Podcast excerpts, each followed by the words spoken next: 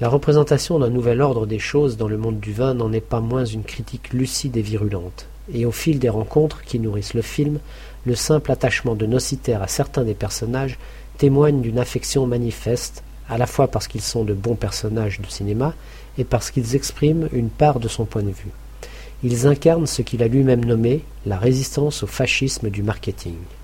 Parallèlement à ses recherches, sillonnant les coulisses du monde du vin, Jonathan Nocitaire regarde autour de lui, scrute les détails des demeures, des paysages, des mondes, où on le laisse entrer, observe les interactions entre les gens si bien que le sujet du vin y agit comme un prisme, à travers lequel s'irisent d'autres dimensions de la réalité.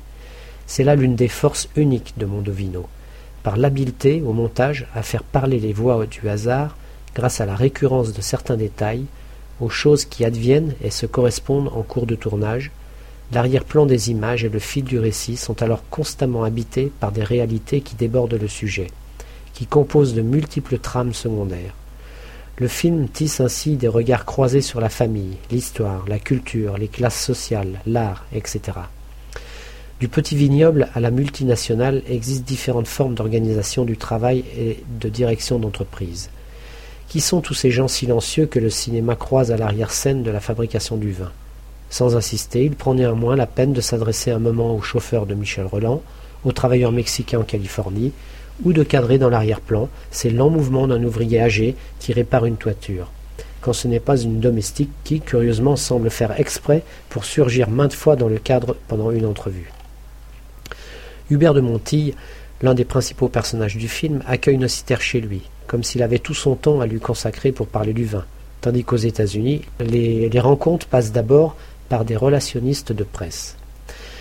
En Argentine, un paysan d'origine autochtone, vivant dans le plus grand dénuement, a su faire sienne la culture du vin venu d'Europe, et il cultive seul son modeste hectare de vignes, fier de sa résistance à l'expansion des grands propriétaires terriens. Par ailleurs, le vin, on s'en rend vite compte, est souvent une histoire de famille. En France, les deux Montilles sont enracinés sur leur grande terre couverte de vignes. La passion s'est transmise du père à ses enfants, mais on s'entre-déchire sur la façon de construire l'avenir. Le père se réjouit que sa fille lui ressemble, non qu'ils aient les mêmes goûts, mais ils partagent une vision commune et reconnaissent la personnalité de chacun dans les vins qu'ils font. Mais c'est la tension constante avec le fils, indifférent aux valeurs du père, déterminé à prendre les moyens de répondre aux impératifs du nouveau marché. D'autres familles, comme les Rothschild, jouent leur histoire à une autre échelle, voire au sein de l'histoire de l'Europe. En Italie, deux familles florentines descendent de dynasties rivales depuis des siècles. Elles poursuivent leur concurrence dans les stratégies commerciales et les alliances avec de nouvelles dynasties, comme avec les Mondavis de Californie, sur le marché mondialisé du vin. Jadis, elles possédaient une partie du pays. Aujourd'hui, leur rayonnement est à l'image de cette globalisation qui aspire tout dans l'abstraction économique. L'une de ces familles a acheté tout un village médiéval, maintenant converti en attraction touristique. Encore une fois, dans le cas particulier de Mondovino, le supplément du DVD, avec le commentaire de Nocitaire par-dessus le film en entier, constitue en soi une autre version essentielle du film.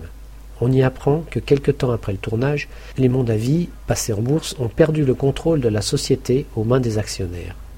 Nocitaire ne s'en réjouit pas. Il remarque simplement, et même sans désole, que la logique économique de la mondialisation ait pu se retourner aussi contre les Mondavis, et leur enlever jusqu'au pouvoir sur leur propre nom.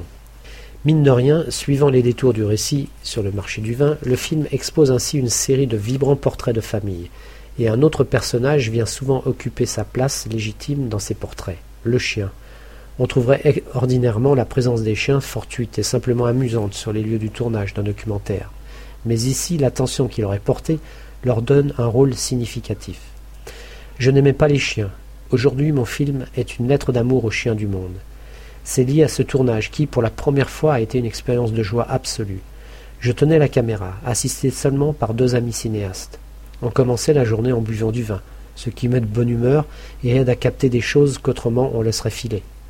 Et moi je voulais m'approcher de l'intimité de chacun, je cherchais le détail. Là j'ai noté que les chiens entraient tout le temps dans mon cadre, alors je les évitais. Peu à peu j'ai compris qu'ils ne pouvaient pas être là par hasard. J'ai vu leur sens de l'humour et constaté que leur présence était un vecteur d'amitié. J'ai commencé à les tolérer, puis à les suivre et à les aimer.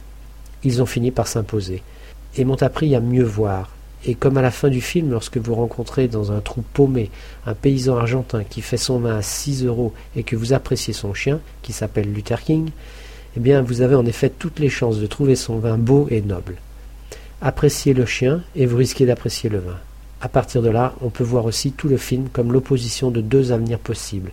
Vivre dans un monde géré par la technique des experts, ou bien guidé par notre instinct animal. Un autre thème important est celui de l'art. Il traverse le film à deux niveaux. D'abord le vin lui-même, dans son processus de création, et sur la scène de son marché, peut être perçu comme une métaphore sur l'art en général. Sans que rien ne soit explicitement souligné, on voit s'incarner des enjeux artistiques tels le rapport entre modernité et tradition, entre héritage et invention, le sens d'une dimension personnelle dans l'œuvre en relation avec les éléments de la nature et un contexte culturel, puis les rapports troubles dans la réception d'une œuvre, entre la qualité objective, les goûts personnels, les règles du marché et l'influence des critiques. Mais aussi, subtilement, l'art s'insère dans les images, dans le décor en arrière-plan des, gens rencontrés. Nocitaire est brillamment parvenu à cadrer certains personnages dans des univers esthétiques personnels. En y regardant de plus près, ces détails nous parlent de ces personnes. Ils contribuent en quelque sorte à les définir. Des tableaux de la Renaissance et portraits des ancêtres ornent les murs de l'aristocratie italienne et française.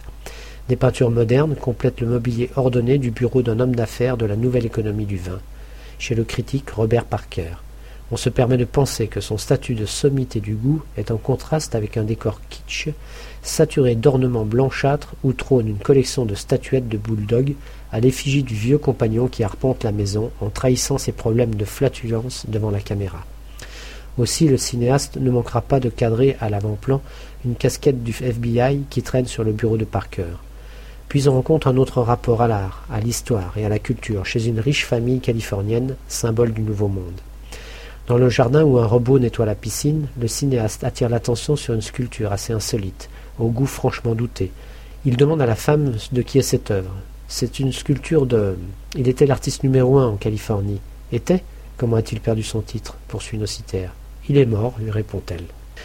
L'esthétique de Mondovino peut surprendre et dérouter au premier abord. Cette facture visuelle du direct, plutôt erratique, avec petite caméra numérique au point, est susceptible de donner le mal de mer à bien des spectateurs.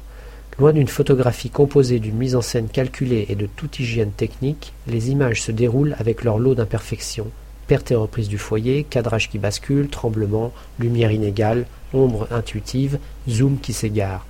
On pourrait croire aussi, dans une première impression de surface, que le film ne contient à peu près pas de beaux plans, de ces tableaux cinématographiques sur lesquels on s'arrête. La caméra ne semble jamais vouloir s'immobiliser spécifiquement pour cadrer une belle image. On comprend pourtant peu à peu que ce désordre apparent, ces images un peu nerveuses et débridées, ne proviennent pas d'un manque de professionnalisme technique, ni d'un effet de style forcé qui insisterait pour intégrer, les accidents du tournage. Les images naissent simplement d'une façon absolument instinctive de filmer. La caméra est toujours en situation, avec le cinéaste tenu par lui ou son assistant Stéphanie Pomez. Elle suit, cherche, s'ajuste, elle saisit des choses au passage, et finit néanmoins par créer un tableau riche et lumineux, de fortes impressions des lieux, des personnages, des paysages. Les qualités changeantes de la lumière sur les vallons couverts de vignes, les couleurs du vin, la mosaïque des physionomies, la grisaille de la vieille pierre en Europe et le ciel de cristal en Californie.